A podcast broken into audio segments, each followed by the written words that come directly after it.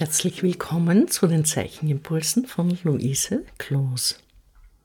Nachdem wir uns so intensiv mit der geraden Linie und dem zauberhaften E beschäftigt haben, gebe ich euch in diesem Impuls eine andere Idee, die euch hoffentlich ebenso inspiriert. Und zwar Linien im Außenraum. Dreidimensionale Linien, die wir tagtäglich beobachten können und die ihr bestimmt schon einmal beobachtet habt, die Stromleitungen.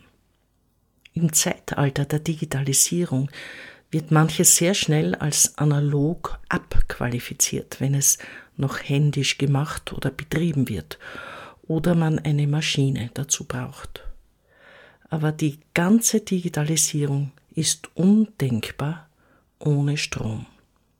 Alles, was wir heute verwenden, Autos, Haushaltsmaschinen, Fernsehgeräte, Computer, Handys, Türöffner hat begonnen mit der Idee von künstlichem Licht.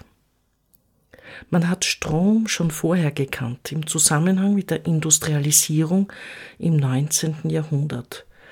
Aber 1880 ist sozusagen das Stichjahr, als man den Strom für größere Entfernungen erfunden hat. Bis dahin hatte man maximal eine kleine Maschine mit Strom, um die Kraft direkt in eine andere Maschine zu übertragen. Aber dann wurde es möglich, Strom über weite Strecken zu leiten.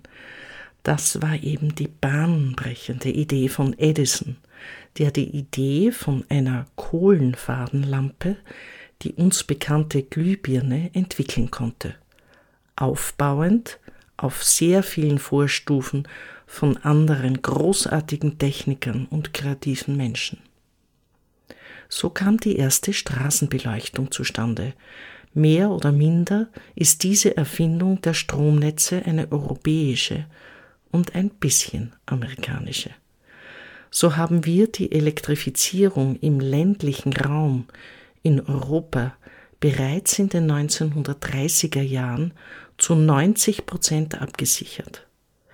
Zu der Zeit haben die Amerikaner erst begonnen, ihr Land zu elektrifizieren. Manche von euch werden sich an einfache Stromleitungen aus ihrer Kindheit erinnern, weil erst viel später die heute üblichen Hochleistungsstromleitungen gebaut wurden. Manche können sich vielleicht noch erinnern, wie die ersten großen Stahlmasten, die als sehr markante grafische Zeichen in der Landschaft stehen, aufgekommen sind. Heute sind sie aus der Landschaft fast nicht mehr wegzudenken, und wir sind sehr daran gewöhnt, diese Stromleitungen zu sehen. Natürlich gibt es immer noch Strommasten, die aus Holz und auch schon aus Metall sind, die Kabel eines Hauses zum anderen leiten oder die Straßenbeleuchtung tragen. Oft finden wir die in ländlichen Gebieten oder in Straßenzügen, wo man die Verteilung des Stroms noch mit kleineren Maßstäben betreibt. Für diesen Impuls geht ihr also in die Natur, aber diesmal schaut ihr nicht die Natur an, sondern die Stromkabel, die durch die Landschaft laufen. Schaut, wie sie durch die Landschaft gezogen sind, wie die Masten stehen, welche Linien ihr findet. Diese grafischen Zeichen der unglaublichen Erneuerung im 20. Jahrhundert, das so vieles möglich gemacht hat, macht ihr euch zum Thema. Strom ist nicht für alle Menschen auf dieser Welt selbstverständlich. Es gibt noch weit über 1,3 Milliarden Menschen, die keinen Strom haben vorwiegend in Afrika und in Asien. Diese Tatsache führt auch dazu, dass wir uns fragen müssen, wie es gehen wird, den Strom für diejenigen zu erzeugen, die noch keinen haben.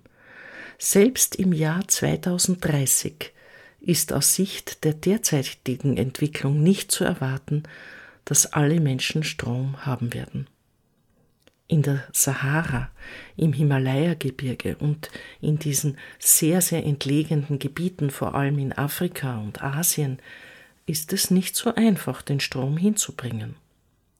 Man kann kleinere Solaranlagen bauen, man kann Windräder bauen, Aber das alles ist in vielen Regionen dieser Welt nicht so einfach zu bewerkstelligen. Also es ist noch nicht zu Ende elektrifiziert. Auch in Europa nicht. Die Deutsche Bahn hat zum Beispiel 60 Prozent elektrifiziert. Das große Ziel von 70 Prozent wird wahrscheinlich bis 2030 nicht zu erreichen sein. Wir staunen, wie das Leben ohne Strom möglich sein könnte. Immer öfter diskutieren wir gar die besorgniserregenden, angsterzeugenden Horrorvisionen, was ist, wenn es zu einem Blackout kommt und der Strom nicht mehr funktioniert. Dann sollten wir vielleicht in die Regionen schauen, wo es selbstverständlich ist, keinen Strom zu haben und uns vorstellen, wie das Leben auch dann möglich ist. Unter Umständen gar nicht so schlecht. Aber natürlich müssen wir auf allen Komfort verzichten. Da gibt es dann keinen Computer, kein Internet, keine Kochplatte, keinen automatischen Türöffner, kein künstliches Licht. Die Infrastruktur der Elektrifizierung besteht aus Strommasten und aus Stromleitungen. Ich wünsche euch, dass ihr viele interessante Perspektiven entwickelt, um diese Linien mit Stromkabeln und Strommasten zu sehen. Alles Liebe, eure Luise Kloß.